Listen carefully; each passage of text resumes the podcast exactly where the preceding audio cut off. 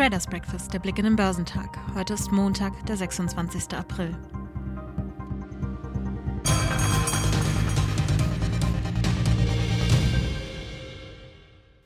Positive Konjunktursignale aus den USA waren nach Einschätzung vom Marktbeobachter Michael Houston vom Broker CMC Markets dafür verantwortlich, dass die Börsen in New York ins Plus drehten und in Europa ihre Abschläge deutlich reduzierten.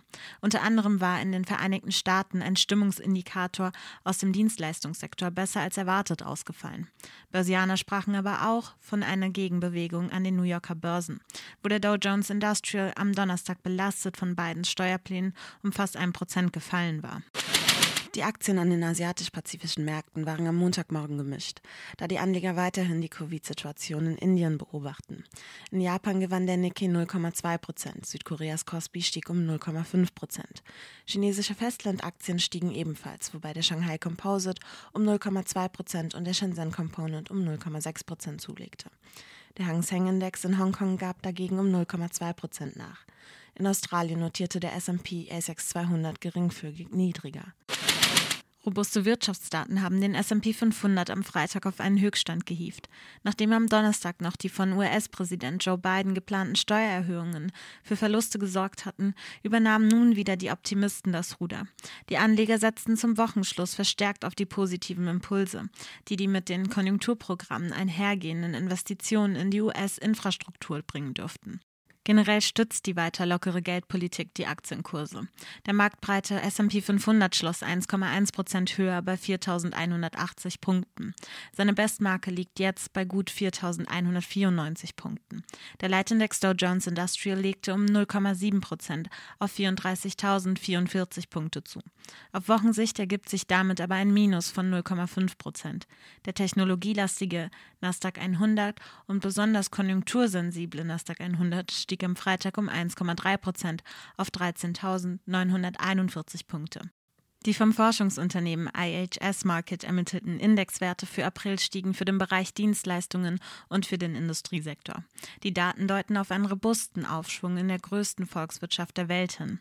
Ferner zogen in den USA im März die Verkäufe neuer Häuser stark an und erholten sich damit von den Folgen eines harten Wintereinbruchs. Aktienseitig richteten sich die Blicke auf Intel. Die Papiere des Chipkonzerns rutschten um mehr als 5% ab und waren damit der mit Abstand schwächste Wert im Dow. Derweil griffen die Anleger bei anderen Chipherstellern beherzt zu. So verzeichneten die Papiere von Xilinx und AMD Gewinne von jeweils rund 5%. Denn generell profitiert die Branche von globalen Halbleiterengpässen, die unter anderem Autobauern schwer zu schaffen machen. American Express hatte zwar den Gewinn zu Jahresbeginn kräftig gesteigert, der Umsatz aber war deutlich gesunken. Der Kreditkartenkonzern litt weiter darunter, dass die Corona-Pandemie den internationalen Reiseverkehr lahmlegt, weshalb lukrative Hotel- oder Flugbuchungen wegfielen, die häufig mit Kreditkarten bezahlt werden. Die Papiere von American Express büßten rund 2% ein.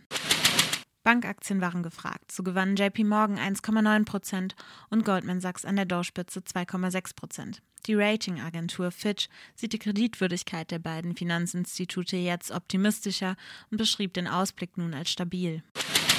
Für die Foto-App Snapchat zahlt sich aus, eine gut funktionierende App für Android-Smartphones zu haben. Die Zahl täglich aktiver Nutzer stieg im vergangenen Quartal deutlich. Dabei griff erstmals mehr als die Hälfte der Nutzer von Telefonen mit dem Google-System auf Snapchat zu, wie die Betreiberfirma Snap mitteilte. Die Anteilscheine von Snap schlossen nach starken Schwankungen knapp 7,5 Prozent höher. Nach einer zweitägigen Erholung sind die Kurse am deutschen Aktienmarkt am Freitag wieder gefallen. Als Belastung galten die Spekulationen über eine Erhöhung der US-Kapitalertragssteuer, die am Vorabend schon in New York die Kurse nach unten gezogen hatte.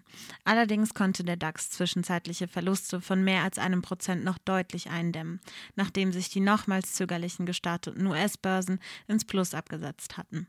Am Ende verlor der deutsche Leitindex noch 0,3 Prozent auf 15.280 Punkte.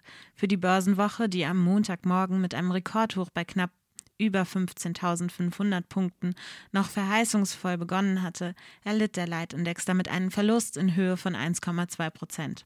Der MDAX mit den mittelgroßen deutschen Aktienwerten fiel am Freitag um 0,3 Prozent auf 32.773 Zähler. Der SDAX dagegen hob sich zu Wochenschluss mit einem halben Prozent plus positiv ab. An die Spitze des DAX setzten sich im Verlauf die Aktien von Infineon mit einem Anstieg um etwa 2%. Wie der Gesamtmarkt wurden auch sie von den Kursen in New York beeinflusst. Dort verschreckte der Prozessorriese Intel zwar die Anleger mit wenig ambitionierten Unternehmenszielen, diese flüchteten daraufhin aber in andere Branchenwerte, was sich auch bei Infineon bemerkbar machte.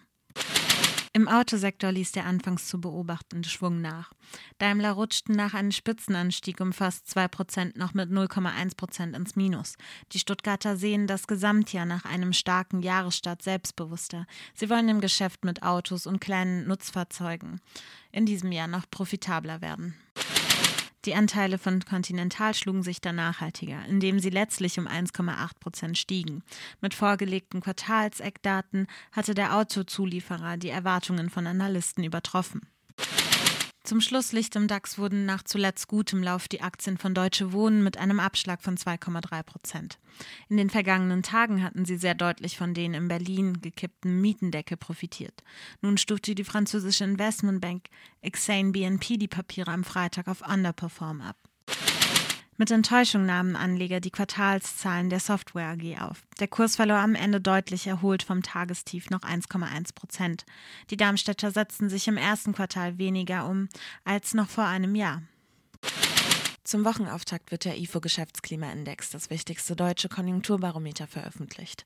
Erwartet wird ein Anstieg von 96,6 auf 97,7 Punkte. In den USA stehen die Auftragseingänge langlebiger Wirtschaftsgüter und der Dallas Fed Herstellungsindex an. Philips, Cadence Design, Checkpoint Software, Tesla und Vail legen Quartalsergebnisse vor. Der DAX wiederum wird heute im Plus bei 15.301 Punkt erwartet.